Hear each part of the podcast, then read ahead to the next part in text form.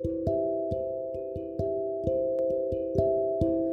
はようございます。お元気でしょうか？今日の聖書の時間となりました。今日の聖書の箇所は、旧約聖書、ホセア書6章2節ホセア書6章2節でございます。お読みいたします。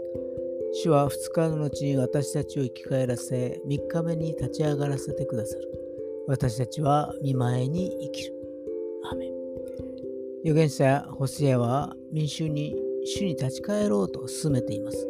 ということは、民衆は神から離れ自分の思う思わに生きて悔い改めようとはしなかったのです。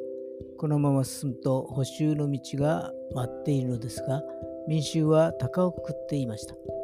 人は苦難の中ではよく祈りますが平和な時にはあるいは罪の自覚がなくなると祈らなくなるものです。えず祈りましょう。今日も祈る一日となりますように。